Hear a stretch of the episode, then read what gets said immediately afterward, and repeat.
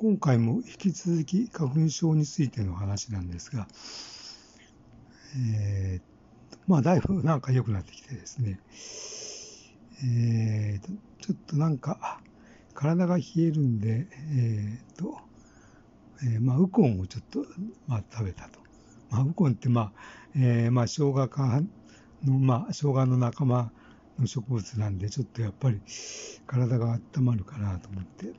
なんか体が冷えると、なんか鼻水とかくしゃみとか出てくるんで、まあそういうこともあって、ちょっと、えっ、ー、と、昨日からウコンを食べてると。まあこれも良かったのかもしれないんですが、まあ一番こう決め手っていうのはやっぱり徹底的な、えー、と掃除なんじゃないかなと思ってて、えー、今朝もちょっと朝から念入りにこう掃除をして、えー、花粉がまあ、ま、家の中で回らないようにと思ってですね、え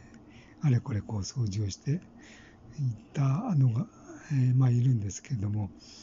まあ、花粉がやっぱり家の中で舞ってしまうと、これって、もうなんて言うんですかね、かなりこうダメージが大きいっていうような感じで、えー、はしてて、まあちょっと、あやっぱり気温も少しやっぱり、まあ、低め、まあ、16度ぐらいですかね。えー、まあ今朝16度ぐらいでちょっと低めなんで、まあ、ファンヒーターとか入れてると、やっぱりそのこう、ファンヒーターのファンでなんか、えー、家中にこう花粉が舞ってしまうと、こういうわけでやっぱりなんか、くしゃみとか鼻水とか出るんじゃないかなという気がしてて、ちょっとこれが、